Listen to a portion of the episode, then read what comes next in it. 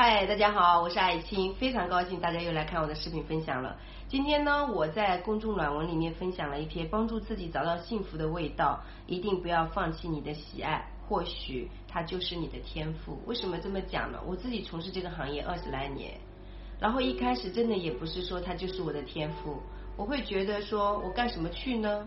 这个工作应该是我喜欢的吧，因为小时候特别爱美，对不对？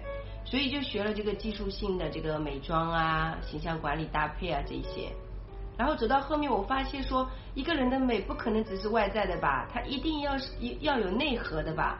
然后我是从二十七岁开始走内在和外在的结合，到现在三十九岁，再过几天就三十九岁生日了，马上就四十岁了哦。所以我觉得其实人生就是很简单，我们有的时候就是因为没有觉悟，或者说。在人生的路程当中，我们会有很多的问题。这个问题呢，其实都是菩提，都是我们背后需要解答的一个一个人生功课。就是我们为什么这一这这这一辈子投胎这样的家庭，然后我们为什么会选择的这个工作，有些是半途而废，有些是一直做下去，然后有些是老是找不到自己的价值感，有些老是亲密关系修不好，有些健康问题出问题。还有金钱关系各方面，其实它都是我们的这个菩提。只要我们愿意去把它翻开，更深层次的去探索，从我们的原生家庭，从我们为什么会投胎，我们今生来到这个世界到底想干些什么，从这些层次很深度的去思考。虽然说我们在生活当中，呃，就是考虑油盐米酱醋就可以了，不要有那么多的哲学性的问题。但是事实，我们每一个人如果说，一直都是这种盲目性的，只是考虑到吃住行、生存物质问题，我们没有考虑到我们的精神层面的问题。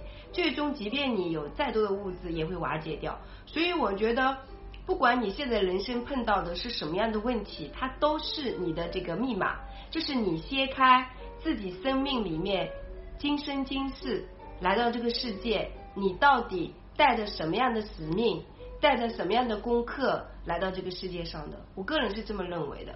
所以，嗯，你现在做的工作，只要不是被淘汰的，一定都是对的。如果你觉得是错的，一定不是你的工作问题，肯定是你自身内在的一些问题。你可以去探索。还有就是说，呃，你现在居住的城市。一定是对的。如果你觉得在这个城市过不好，你换一个城市一样也是过不好。因为人本身有病毒，你到哪里都不可能离开的嘛，对不对？本身所有的问题都是在我们自己内在。就是虽然说我们这样思考，很多人就会跑偏，说都是我们内在，然后就自责。其实自责，你更多的就想做一个好人，想要别人告诉说，哎，你是个好人哦。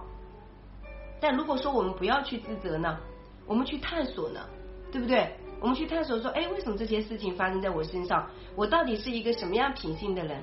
那我活在这个世界上，我到底有什么样的版本呢？我应该朝哪个方向去走呢？是不是？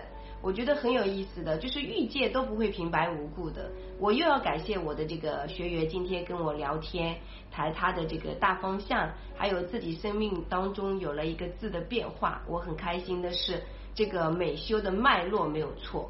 所以呢，我就写了一篇软文，软文里面内容特别特别多，我就不读给大家听了。在这个木子李艾草的艾，青草的青，李爱青的公众号里面。那么我觉得有一段是特别有意思的，呃，我我想跟大家分享，就是人类习惯呢是有点惰性的，就我们一旦遇到一些麻烦呢，我们就会给自己找理由，说这个不行是因为什么什么原因，这个行不通是因为什么什么原因，我们会花大量的时间去探索，说是因为外在的原因。